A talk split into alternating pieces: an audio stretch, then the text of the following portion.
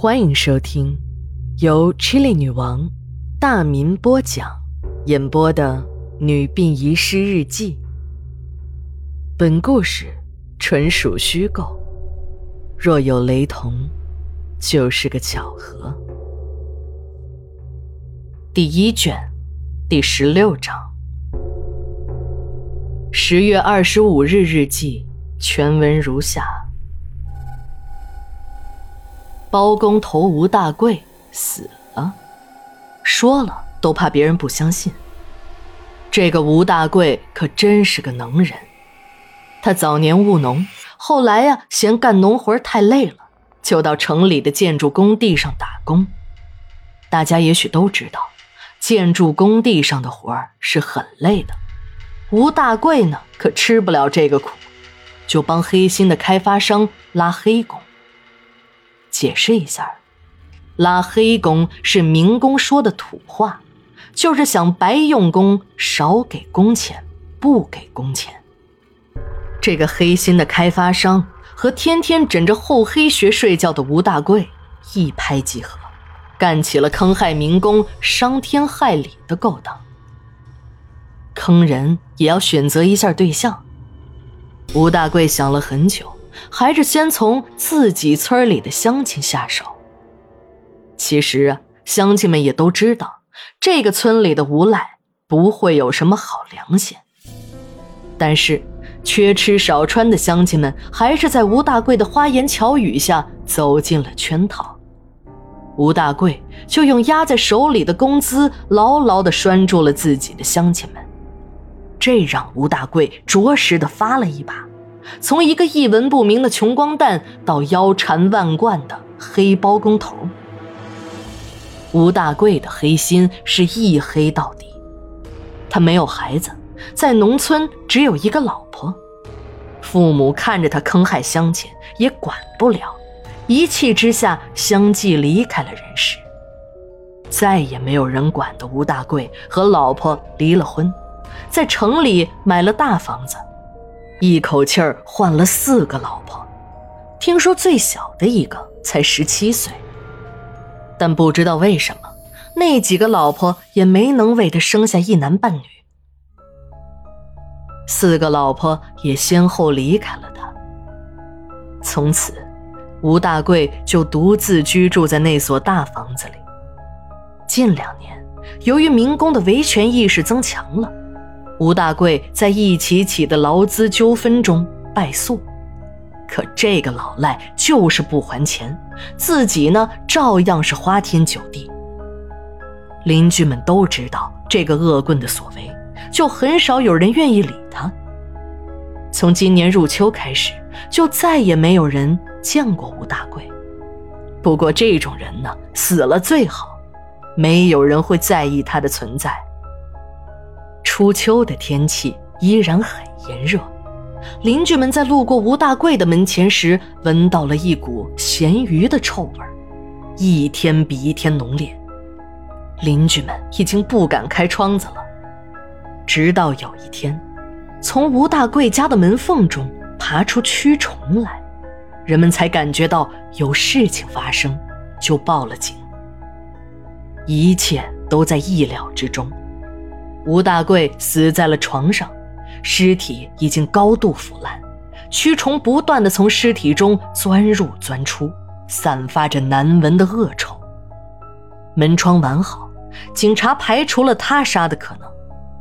吴大贵啊，是死于酒精中毒，说白了就是喝死的。处理完现场的警察叔叔一路小跑离开了现场。我竟然还看见一个警察妹妹吐了，也许是维护警察的形象吧。这个妹子竟然把呕吐物都吐进了自己的包里。记者们也都跟着警察跑了出去，也许是感觉我们殡仪工身上没有什么好采访的吧。尸体的处理工作就留给了我们殡仪馆。好在我们处理过这样的尸体，有经验，就找了一个大尸袋儿。两个人搬运尸体。当刘姐和张哥同时伸手搬运尸体时，却像抓到了豆腐上。尸体的腐烂程度比我们想象中的要严重的多，就像是那煮烂的肉已经化成了黄绿色的半液体。我还是头一次看到尸体严重腐烂后的脓水颜色，是黄绿色的。原来很多电视上和书上写的并不对。床边还有亮晶晶的褐色液体，我后来才知道，那就是尸油。想想在哪儿听过？细心的你们一定想到了，就是在那炸串店的油锅中。自此，我再没去过炸串店。张哥从运尸车上取下了一把大号的铁锹，几下就把那已经像豆腐一样的尸体装进了袋子，迅速的封死了袋子口，扔到了运尸车上。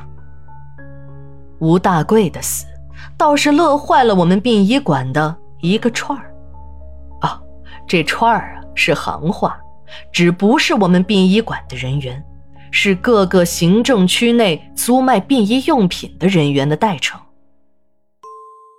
平时这帮小子在外面天天发死人财，败坏的是我们殡仪馆的名声。也许死者家属不知道，家中有人过世时，不要找任何的殡仪服务公司，那可是跟殡仪馆没有半毛钱的关系。你就直接打殡仪馆的接尸电话。二十四小时的，按里程收费，和出租车一样。为什么要介绍这个呢？因为串儿们收的费用太高了，一个骨灰盒，我们是几十元，到了那串儿那里就是几百上千。你有异议，他就会说：“死人的钱留下你花呀，能噎死你。”这个串儿。和吴大贵之间有一笔不小的经济纠纷，法院最后把这个房子判给了这个串儿，可串儿呢就硬是没有敢和吴大贵要房子。也许是恶人也有恶人想吧，事情就一直拖到了现在。现在吴大贵死了，串儿呢也就再也不用怕了，理所当然的就成了这个房子的主人。我还记得，当时那串儿的儿子结婚，还请我们管理的人去喝喜酒呢。我们这行的朋友不多，行里人有事情一定是要捧个人场的。其实我很烦这个串儿。新房没有经过怎么动，因为吴大贵已经进行过精装修，只是重新粉刷了一遍。过不了几天，就出了大事儿。串儿的媳妇儿说：“那个壁橱有问题，不好看，就找了几个民工准备重新装修一下。当民工打掉了那个壁橱，所有人都吓得跑到了楼下，串儿的媳妇儿也晕死了过去。原来，壁橱的上方墙壁也是空的，壁橱这一下来，从里面露出了几个密封的塑料袋儿，从外表就能看出来。”是几具人的尸体，只不过经过了封闭的处理，尸体并没有太多的腐烂，还能看出人形儿。警察封锁了现场，经过对比身份，邻居很快认出了这四具尸体就是吴大贵的那四个老婆。一时间，吴大贵杀死自己四个老婆的事情就传开了，并绘声绘色地描绘着细节。说吴大贵是如何如何的残忍。警察会同法医很快解剖了四具尸体，排除了他杀的可能，在死者的身体中检测到足以致人死命的可卡因成分。这个结果连我都感觉到有点意外，不够精彩是吧？但这是事实。串儿的媳妇儿说什么也不在这里继续住下去了。就和串儿换了房子，这个大房子串儿只好自己住了进来。记住这个房子，以后我还会提到。串儿的媳妇儿很害怕，他就一个人跑回娘家住了。事情过了没有多久，有一天串儿没有到我们馆里来，这些个家伙天天来，好发死人财呀！我们还以为有事儿，连续几天发现他都没有来，甚至串儿的尸体拉进了停尸间，我们才知道串儿已经死了。串儿一个人死在了床上，由于和老婆怄气，串儿的老婆就几天没有理他。几天后，串儿的老婆感觉到不对劲儿了，就到了那个大房子，打开房门一看，才知道串儿。已经死了几天了。警方经过勘查现场，发现门窗完好，串儿的身上也没有伤痕，只是在床的周围发现了五个不同人的赤脚印儿，密密麻麻的，像在围着床绕圈儿。后来我才听说，脚印鉴定结果是四女一男。难道？正是那死去的吴大贵和他那四个老婆吗？一时间，凶宅的流言在小城中蔓延，说那个房子中有吴大贵和他四个老婆的厉鬼，谁住进去都会被索命。楼上楼下的邻居人人自危，那个小区的房价降到了冰点，但凡有点本事的人都已经搬出了那个小区。串儿的尸体解剖结论出来了，死于过度惊吓，排除了他杀的可能。可是那些脚印儿就永远成了谜。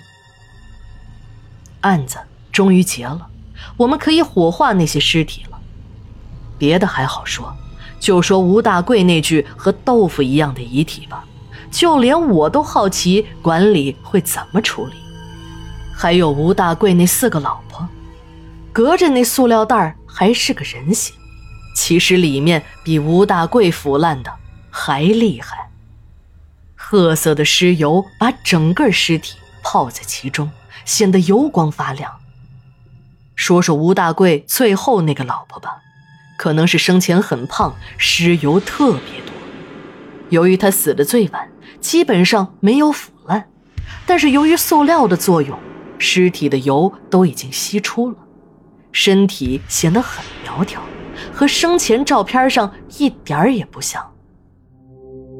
这让我想起了在美容院做瘦身时，用塑料布围腰。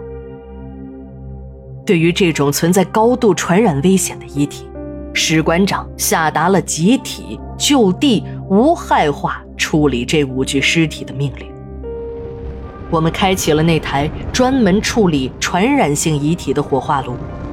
一千两百度的高温焚烧了两个小时，基本上连灰都不会留下。不过这下倒好，吴大贵和四个老婆集体火化，也算是合葬了吧。串儿的老婆很悲伤，把自己家那殡仪店关了门，说什么也没让儿子再做这专发死人财的勾当。听说，半年后。串儿的媳妇儿就生了个儿子，一家人在清明节一起来祭拜那专发死人财的串儿。我看到了孩子，真的很可爱。十月二十六日，日记连载，明天继续。